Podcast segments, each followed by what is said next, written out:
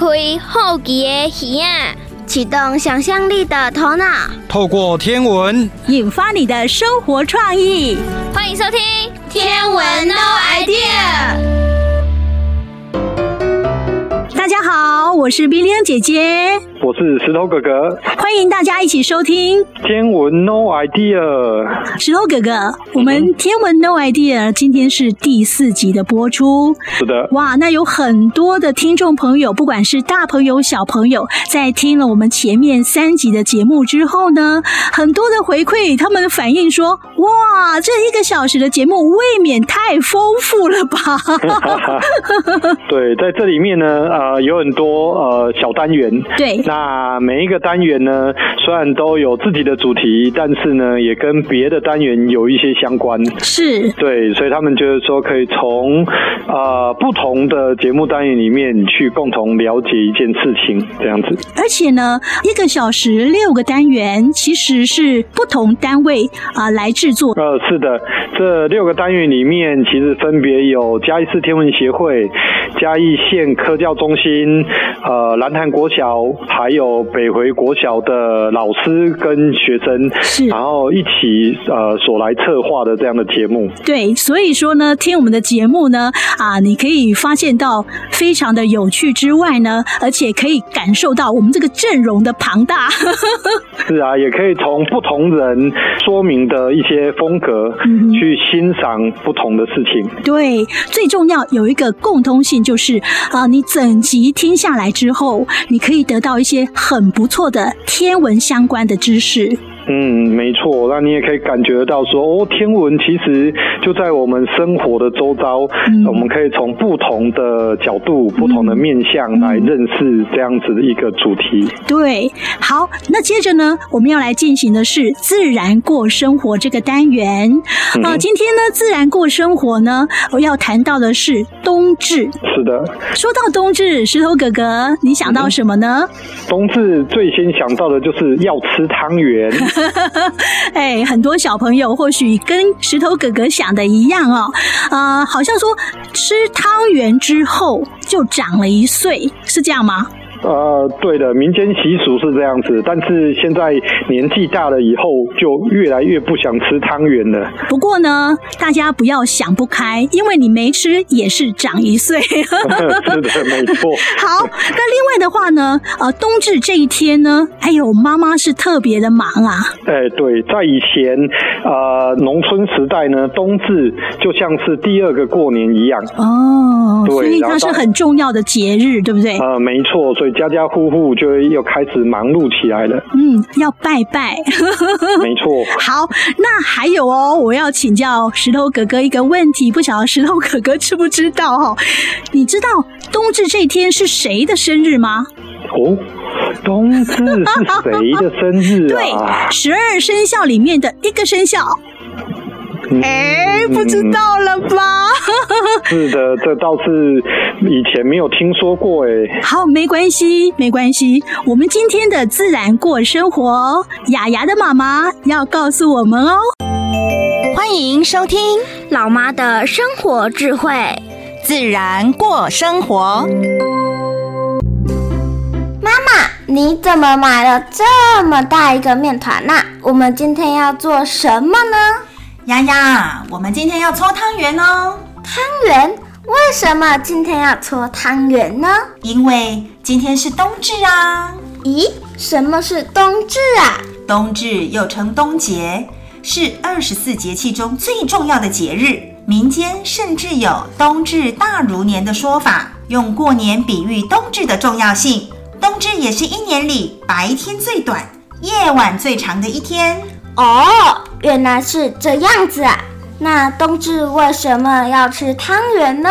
这是因为以前的人认为，冬至过后，白天一天比一天还长，阳光出现的时间越来越久，是一个节气的循环，也是一个吉日，应该要好好庆祝才行。而汤圆的外形饱满浑圆，有代表圆满如意的意思。所以每到冬至，大家都会煮一碗汤圆来吃呢。哦，难怪今天放学时，我看街上的甜点店前面看到好多人大排长龙，原来就是要买汤圆呐。是啊，随着社会的转变，现在许多人已经没空自己搓汤圆了。难得妈妈今天有空，我们就一起来搓汤圆吧。妈妈，冬至除了搓汤圆之外，我们还会做什么活动呢？因为冬至是很重要的日子，因此在很久以前，冬至这一天是国定假日呢。政府在这一天会很隆重的祭拜上天，而一般的老百姓则是会在这一天很慎重的祭拜神明与祖先。哦，民间祭拜神明时，会请戏班演出冬节戏，现在大多用歌仔戏呈现呢。哇，还有歌仔戏可以看哦！嘿呀，这个歌仔戏呢，主要是给神明看的啦，称之为酬神。我们凡人呐、啊，是沾了神明的光才能顺便看的呢。那也没关系啦，有得看就好了。妈妈，除了这个，还有哪些活动呢？哦，说起冬至的活动，那可多着呢。除了刚刚提到的搓汤圆、祭拜神明祖先之外，比较有趣的就是牛的生日了。咦，牛的生日？牛还有生日哦？当然呢，在台湾的民间故事当中，冬至这天是台湾牛的生日。在以前，人们会迎接牛回家里庆祝，人们还会在番薯内挖一个洞，然后把汤圆放进去里面，让牛来吃。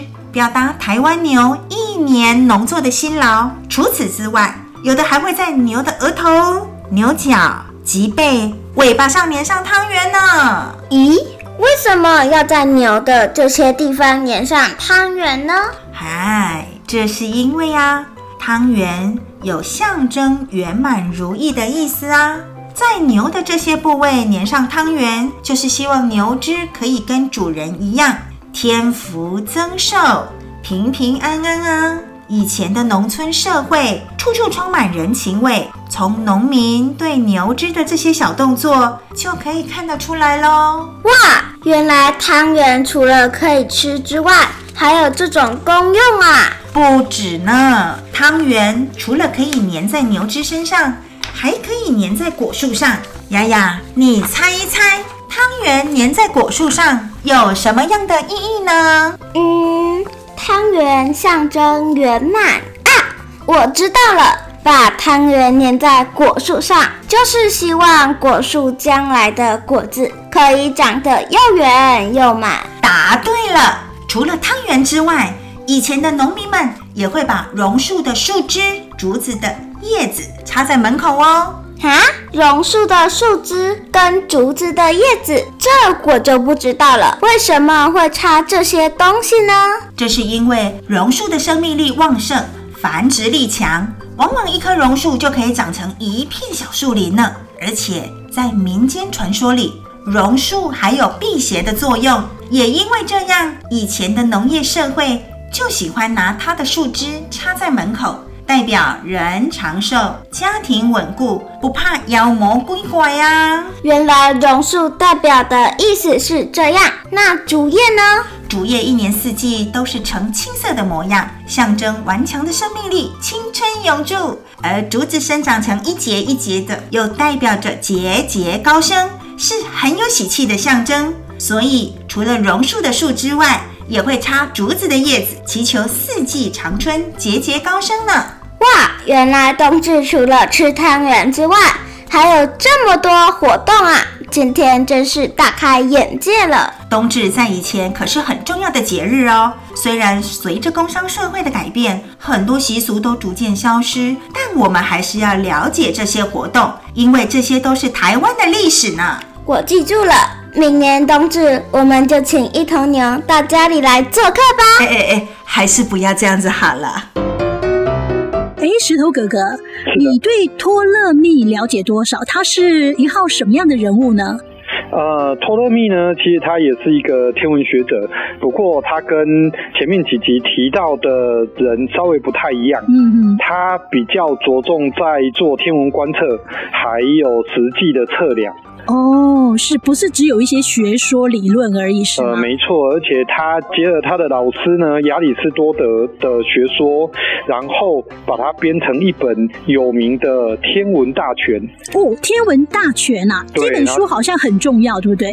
是的，好，这本《天文大全》呢，就是从那个时候开始，就变成是所有学天文的人的一本重要的教科书。哦，所以这本《天文大全》就是托勒密所著作的。嗯，没错。如果大家想要知道更多托勒密的讯息，那我们赶快来听今天的历史上的他，丽菁老师有进一步的介绍哦。哲学家也是天文学家。中国的天文学家跟西方的天文学家研究的是一样吗？让我们一起来看看历史上的他做了哪些事吧。洋洋，丽晶老师好。今天我可以听到哪一位天文学家的故事呢？嗯，今天呐、啊，我来讲手上这一本欧洲天文学界的旷世巨作。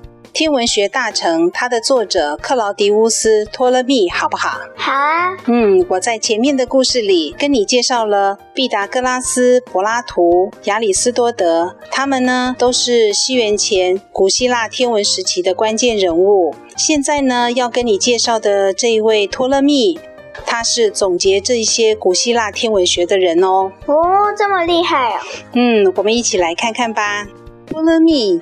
他是公认的教父级人物，也是第一位能正确预报月食、日食，还画出相当精准的行星排列图形的天文学家。他不仅仅很喜欢读书、思考问题，数学计算能力很强，还非常愿意透过数学去找寻答案。即使遇到了困难，他也发挥永不放弃的精神。听说他跟毕达哥拉斯一样。对数学有洁癖哟。我还听说托勒密他非常喜欢观测星空，手作能力很强的他，能够根据需要制作自己观测用的仪器哟。他会很认真的把收集到的数据跟学到的理论和实际看到的天体位置三者去做一个比对。如果发现了疑问、矛盾的地方，他会再去找资料，研读前辈们的方法。甚至最后还提出自己的观点，这些都是用来改善理论的缺失，让他的预测能更精准哦。结果就是他建立了伟大的地心说，而且把这个地心说呢写成了《天文学大成》这部书。那一共有十三册，百分之七十的内容呢是在讲天文，其他的部分呢是跟数学有关哦。整整有十五个世纪那么久。《天文学大成》这部书成为了欧洲天文界的必读圣经。这部书里谈论的托勒密地心说，因为内容是跟宇宙结构有关，因此它还被教会拿来当作统治他们教徒的基本学说。在当时，如果有任何人他反对、他不相信地球是宇宙中心的话，就会被认为是对神不尊敬，是要被处罚的。这个情况一直到西元十七世纪克普勒出现之后，才得到改观。托勒密的地心说才结束他独霸的地位，走下神坛哦。也许将来你会从专家的口中听到，跟哥白尼的地心说相比，托勒密的地心说给人的感觉是复杂的，是丑的。可是，在当时，它可是一个最最美丽的正解哦！哇，真的是好伟大的一部书。嗯，没错，真的是非常的伟大呢。老师，有什么好玩的小故事吗？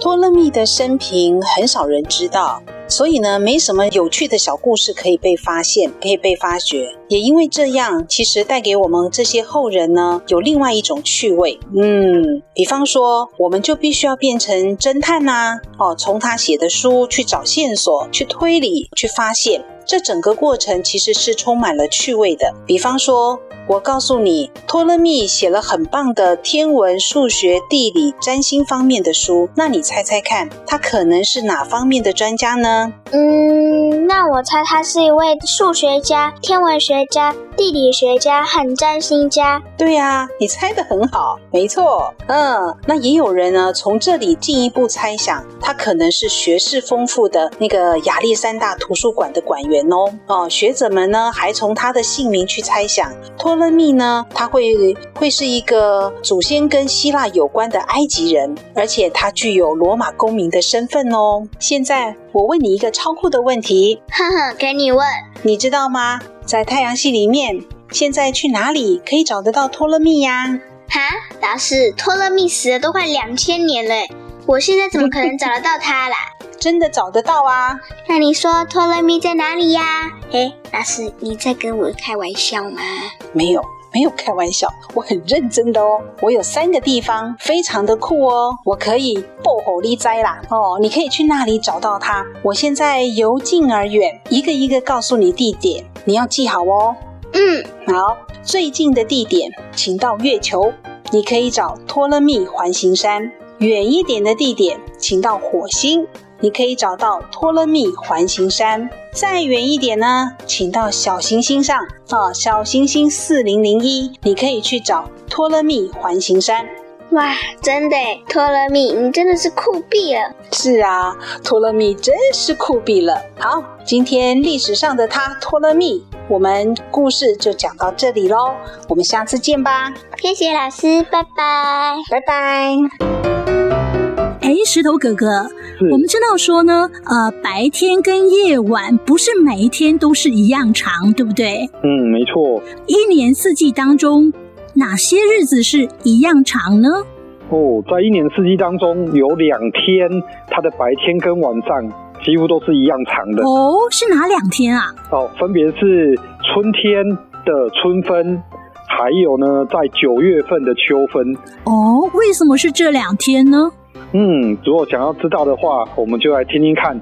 你敢有听过？好，你敢有听过呢？今天要讲的谚语就是春分、秋分，一梅对半分。我们现在就赶快来听。你敢有听过？古早人的智慧是啥物？迄智慧就藏伫咧俗语，俗语真济大道理，咱就豆豆啊听落去呀，听。瑞气，你敢有听过？各位听众朋友，大家好，我是黄文宏老师，我是周银山老师。今仔日你敢有听过的节目？要为大家介绍的台湾俗语是春分、秋分，日暝对半分。来，咱做伙来念一遍。春分、秋分，日暝对半分。周老师，春分甲秋分是啥物意思咧？春分甲秋分是咱二十四节气内底其中两个。啊，毋过大家应该较熟悉的是食圆仔的迄个节日，是对一个节日？食圆仔的迄个节日，我相信呢，听众朋友一定。叫我要的是同款，就是冬节。对，冬节食冬节鱼，啊，冬节鱼食了就会加一岁，对不？哦，所以我今嘛愈来愈唔敢食圆啊，因为咧加岁数是愈来愈济啊。其实无食圆仔嘛是会加一岁，迄无差啦。好，来来来，言归正传，哦，咱正讲的春分和秋分，其实就含冬节同款吼，是一个时间，这个时间咧。冬至大概其中一个十二月份，啊，春分含秋分呢？春分大概伫咧三月二日，啊，秋分呢？安尼秋分应该是伫九月二一号咯。嗯，对，拄啊好半冬对吧？因为中午阁一个热啦，哦，啊，所以春分迄一日三月二十一号，日暝对半分，就是迄天天光的时阵到日头落山。暗时啊，多好时间一半一半，拢十二点钟。哦，所以呢，伫这个时阵呢，日头诶，这个日呢，多好直射伫咱呢地球的这个赤道上面咯。哦，日头直射赤道，嗯，这个观念应该伫咧咱国校的五年啊学生啊会去学到哦。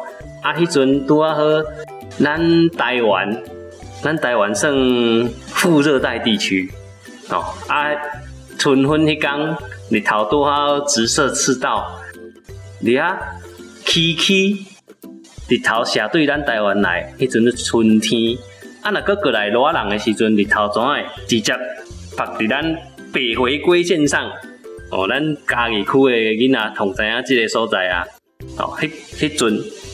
日头晒伫咧白回归线上，就是另外一个节气啊，啥物节气？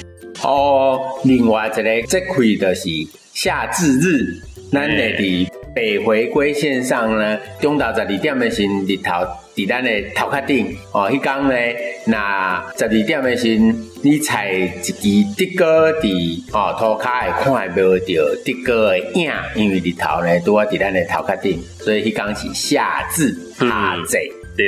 啊，阁有你要看嘛咧？啊，日暝对半分，啊，迄天日头当时起来，当时落落。嗯，那日时是十二点钟，暗时嘛是十二点钟，安尼会敢若是拄啊好伫阴暗六点的时阵，日头落山咯。嗯，答对啦。普通时啊，咱看食饭饱，大家食饭大概拢是六点七点迄阵，对无？哦，啊，会去想看觅仔咧，较早食饭的时阵，食饭饱了出来散步消化腹肚内的物件。有当时啊，天已经暗啊，有当时啊，天还阁光光，所以。对半分的时阵，大概就是透早六点日头会起来，阴暗六点日头会落山，这就是正讲的春分、秋分、日暝对半分的意思。哦，安尼我相信呢，听众朋友应该拢有感觉，过了春分呢，这个日时的时间的。愈来愈长啊，就是呢，食饭饱了后，出去外口，咦，天要都光光嘞啊！这个时阵呢，啊，拄啊好来散步。啊，那秋分过了后呢，就怎感觉呢？这个日时啊，愈来愈短，可能到五点半的时阵啊，天拢暗嘛，是安尼吗？对对对，哎，所以你看日头拍尻川的时阵，也是直接对一个时间。日头拍尻川吼，这得爱看是几点起床啦。我是知影讲啊，但热天的时阵吼，有当时啊五点外起床的时阵，哇，日头一定真美真惨目啊，啊，拢无法度困天光。啊，若寒天的时阵吼。哦，有当时啊，困到六点，拢感觉天也未光嘞。对对，所以今仔日就是要大家知影春分、秋分、日暝对半分的意思。好，所以今仔咱就讲到这喽。好，那做花尾啊，再来个这句念一遍：春分、秋分、日暝对半分。大家好，我是 Vivian 姐姐。我是石头哥哥，欢迎大家一起收听天文 No Idea。接下来呢，我们要进行的是小丸子说新人这个单元。石头哥哥，嗯哼，呃，小丸子说新人这个单元，我听了几集下来之后，嘿，我觉得他很有系统的在讲太阳系里面每一个星球的故事。哦，是啊。因为当初西洋在为这些星球命名的时候，都是根据他的亲戚来命名的，哦、所以听完了以后，除了发现到说这些星球是在同一个太阳系里面，嗯，你还可以知道他们之间的亲戚关系。哦，这个就是神话故事，对不对？嗯，没错。所以呢，听众朋友，不管是大朋友小朋友，你只要每一集都有听小丸子说新人的话，你对整个太阳系的星球。不只是了解之外呢，你对他们的神话故事也更清楚，而且觉得很有趣。嗯，好，那今天呢，小丸子说新人呢要来介绍的是木星。石头哥哥，木星的代表人物是谁呀？呃，木星的代表人物呢，他就是大家熟悉希腊故事里面的宙斯。哦，宙斯啊，那不是诸神之王吗？呃，没错，因为在太阳系里面，木星呢是八大行星最大颗的一颗，哦，所以天文学家呢就把宙斯这个诸神之王的名字命名上去的。哦，原来是这样子啊！啊到底呢，他有什么样神话故事呢？我们现在就赶快来听小丸子说新人。笔端那闪烁的星光，沉默地记载着亘古至今动人的故事与传奇。小丸子说新人道尽天上事。Hello，全程听完上一集土星的故事后，你有发现西方人在为天空这些星体命名的时候都有些什么规则吗？咦，应该是与神话故事和其他人物有关系。是的，今天要来说的木星呢，也能很明显的看出它在故事中的地位哦。木星，我知道，木星是八大行星中最大的行星，它的表面有明显的特征——大红斑。透过望远镜观看，还可以看到旁边有四颗亮星，是它的卫星——伽利略卫星。四百多年前，好好好好，好嗯，好，全程你观察的很仔细哦。宙斯在罗马神话中的名字叫朱比特，木星的英文名就是 Jupiter，在故事中，他就是诸神的老大。很英勇又多情，木星的卫星也大多是用宙斯的情人来命名哦。我们今天就来听听这老大到底有多大的神通啊！克罗诺斯发疯了，接连吞下五个自己的孩子，让妻子瑞亚实在是忍无可忍。他接受了盖亚的建议。用石头调包了第六个孩子，盖亚则将孩子藏到克里特岛，由山羊及精灵负责照料。每当孩子哭闹时，精灵就会敲击铜铁并大声歌唱，制造出巨大的声响来掩盖孩子的哭声。肚子饿了，就喂他喝山羊奶。这孩子就这样逐渐成长茁壮，他就是日后的诸神之王宙斯。过了一段时间，宙斯终于长大成人。就在此时，盖亚出现在宙斯身边，告诉他：“你的哥哥姐姐一出生就被父亲克罗诺斯吞到肚子里，你能逃出一劫。”全因母亲骗过被恐惧冲昏头的父亲，让他吞下一颗石头。如今你已经够强大了，该是你出马，将你的哥哥姐姐释放出来，共同对抗父亲的时候了。宙斯了解自己的使命后，悄悄地找上了母亲瑞亚，他拿给母亲一种神奇药草。请母亲想办法让父亲吃下。克罗诺斯一吃下这神奇药草之后，就将之前吞下的五个孩子一个个的全都吐了出来。他们分别是赫拉、迪密特、黑帝斯、波塞顿和赫斯提亚。这五个兄弟姐妹就和宙斯一起对抗父亲克罗诺斯。以宙斯为首的众神与克罗诺斯为首的泰坦神族之间展开了一场惊天动地的泰坦之战。这场可怕的大战足足打了十年都无法分出胜负。就在宙斯和哥哥姐姐们渐感疲惫之际，泰坦神族的普罗米修斯认为首领克罗诺斯一定是疯了，才会把这个世界搞得乱七八糟。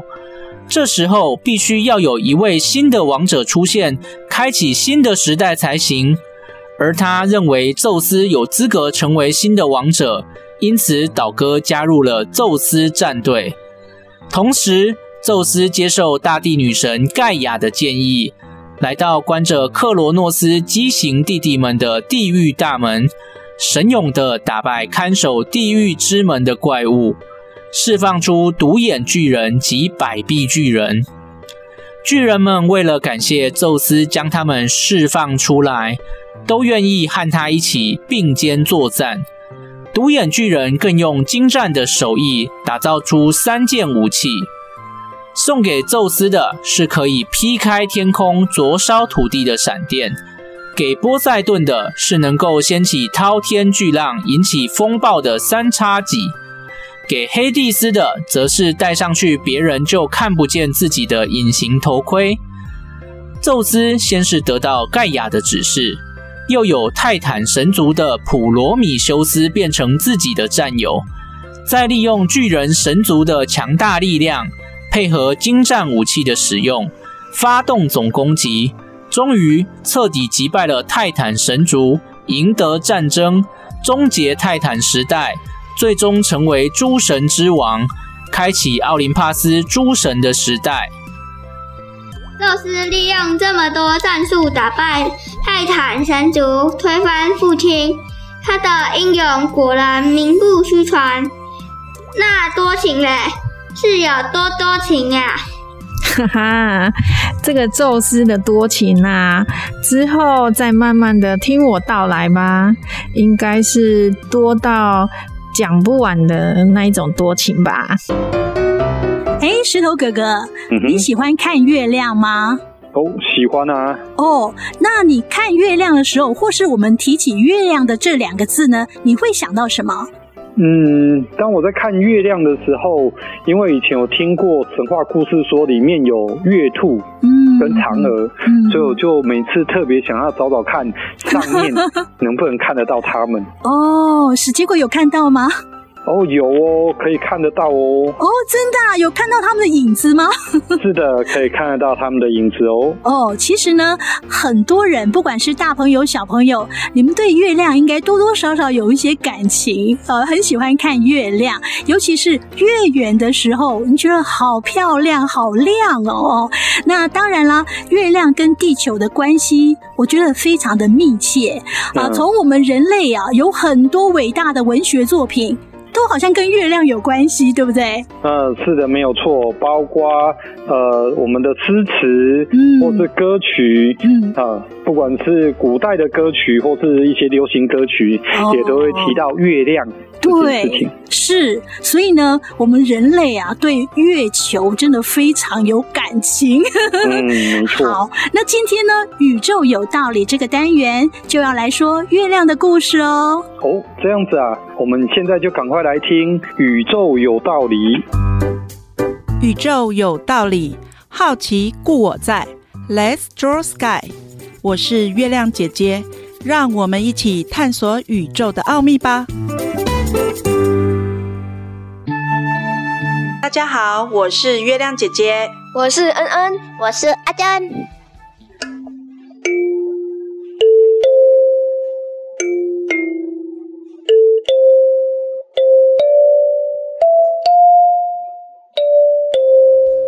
月亮姐姐，你在弹什么歌啊？呃，我在弹《月亮代表我的心》啊。为什么你要弹这一首歌呢？嗯，因为今天我们要来介绍月球哪里来哦。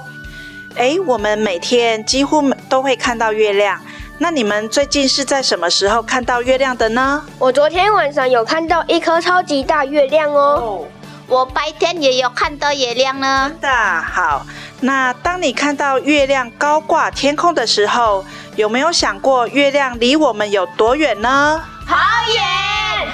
哇哦！真的很远哦。其实地球到月球距离大约三十八万公里这么远。如果以开车时速一百公里来换算呢，也要五点二个月才能到达月球哦。但是如果发明光速火箭来前进到月球，只要一点二秒就可以到达喽。那月亮到底有多大呢？呃，那你们两个觉得月亮跟地球谁比较大呢？月亮。地球，嗯，好。那其实根据科学家的计算呢，地球的直径可以同时排下四个月球，所以地球的直径是月球的四倍大哦。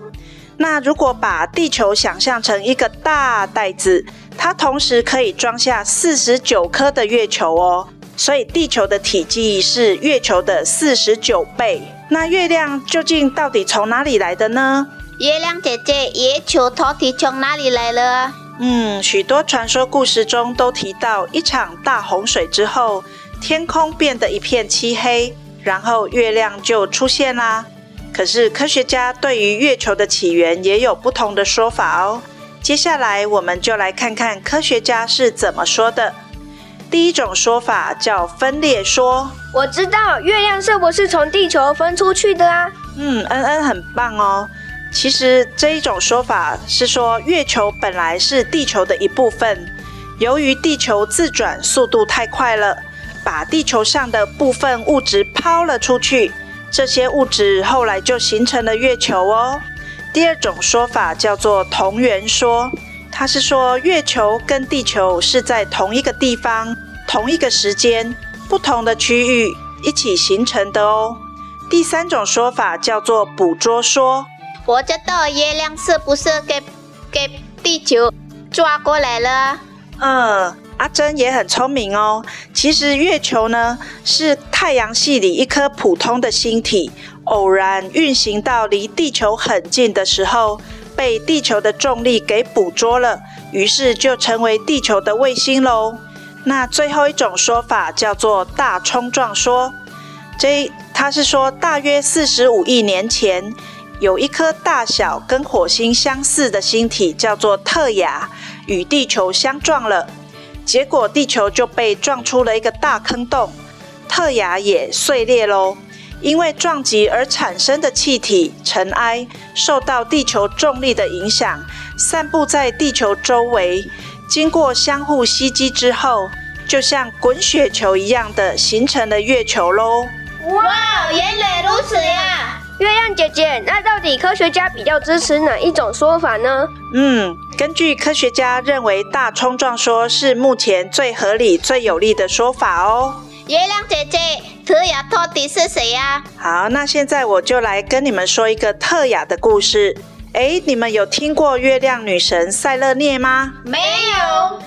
呃，那有没有听过第一代的泰坦神呢？我知道他是巨人族的。嗯嗯嗯，很聪明。第一代的泰坦神呢，它是由天神乌拉诺斯跟地神盖亚所生的哦。他们生了六个男生跟六个女生，总共十二个小孩。那特雅呢，就是其中的另外诶一个女神，她跟另外一个男神结婚，生下了太阳神、月亮女神跟黎明女神哦。所以可以说是众光明神的妈妈哦。我就到太阳神阿波罗。我知道黎明女神叫做欧罗拉。嗯，你们都很聪明。那其实 Aurora 呢，也是我之前去看过极光的这个英文叫做 Aurora。好，那介绍完今天的内容之后，你们有没有对月球哪里来更加了解的呢？哇！想要知道更多月亮的知识，敬请期待下一集。拜拜。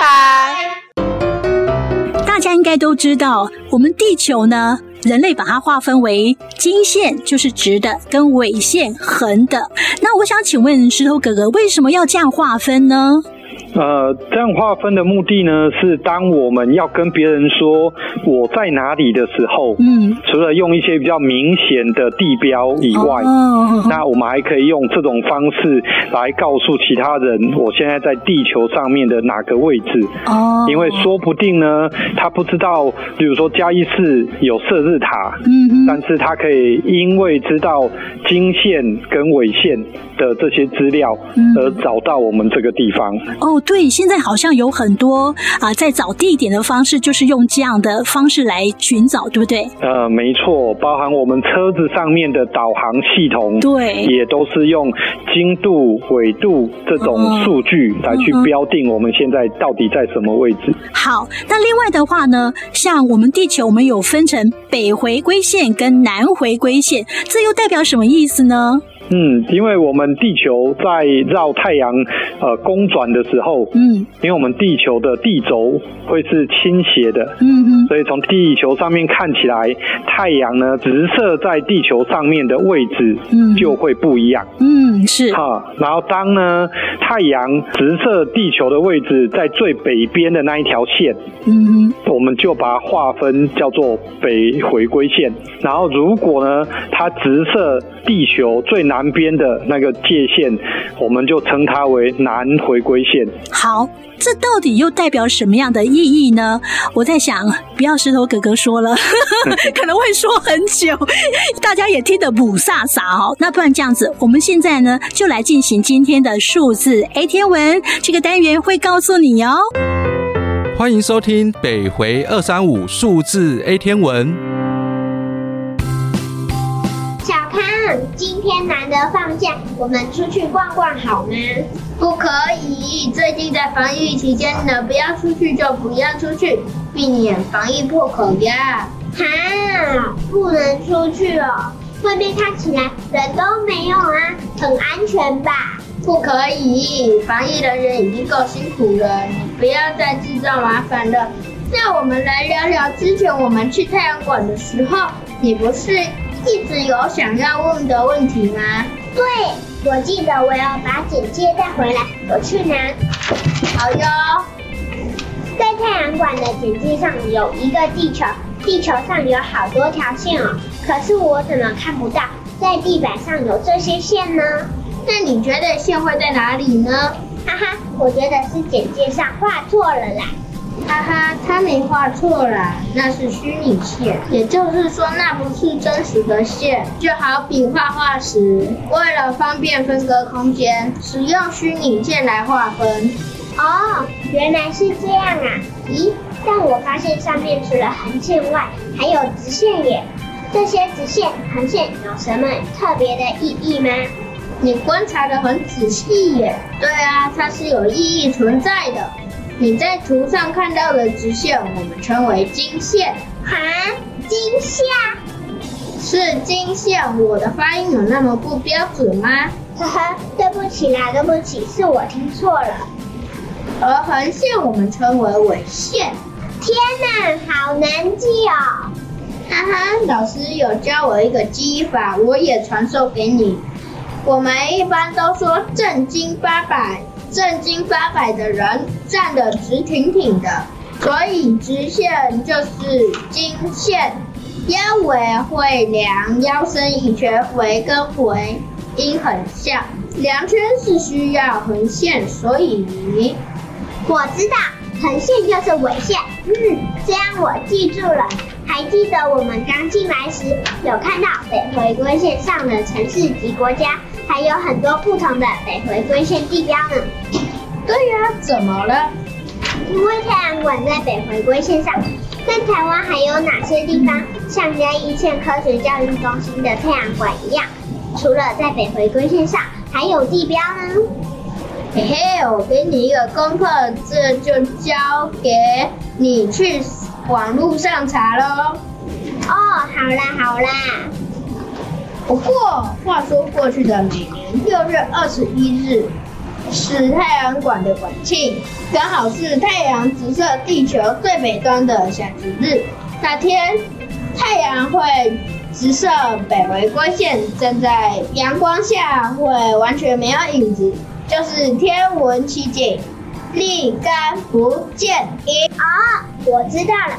好期待六月二十一夏至日的馆庆哦！小康，既然有北回归线，那不是也有南回归线呢？对呀、啊，会举一反三，就是太阳直射最南端的线，所以太阳会跑来跑去咯。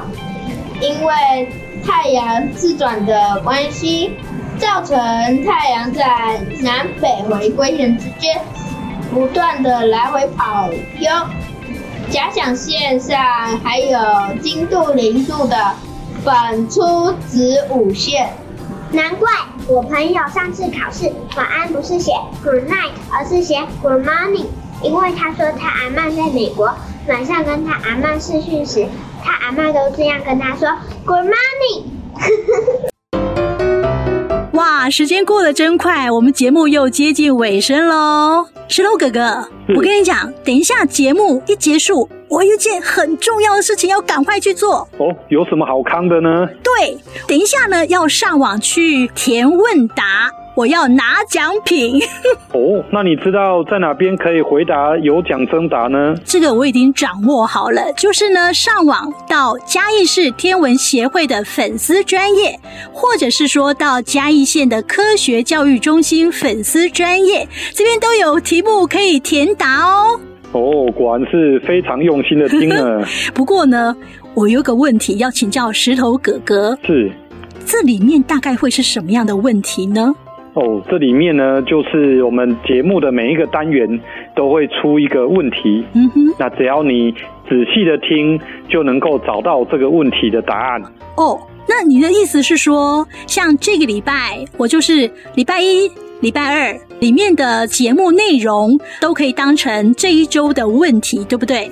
啊，没错，我们在每个礼拜一节目播出的时候，就会把有奖征答的题目公告在刚刚那两个粉丝专业上面。嗯哼，所以你就可以先把它打开，先看一下哦，可能会问哪些问题，然后在听节目的时候就仔细听，然后找出答案以后，在礼拜二的节目收听完了以后，就可以赶快上去填答。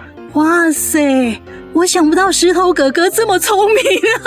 是啊，然后呢，如果听一次不清楚的话，嗯，我们还有非同步收听的方式，嘿，反复的听，然后等到找出正确的答案为止。好，是不是趁这个机会也跟我们的大朋友、小朋友跟他们再讲一次？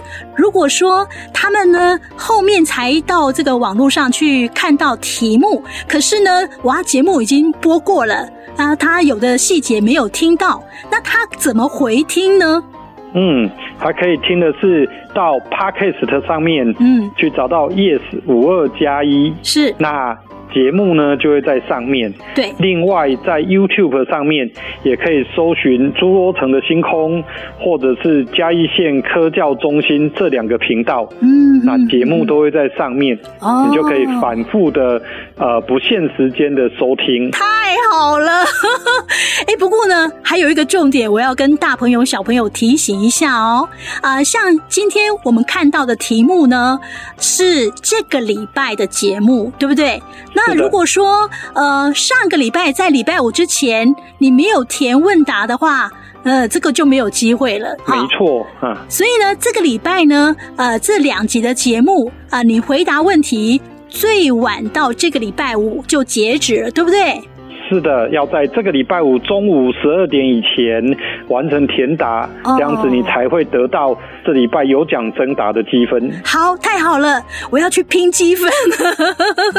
那我们今天的节目就进行到这边，非常谢谢大家的收听，欢迎大家下个礼拜一同一时间中午十二点继续收听嘉乐电台 FM 九二点三天文 No Idea，拜拜，拜拜。文化部影视及流行音乐产业局补助直播。小时候仰望天空，看鸟儿悠闲飞过，好奇的想着云朵，它的背后会藏些什么？夜空中满天星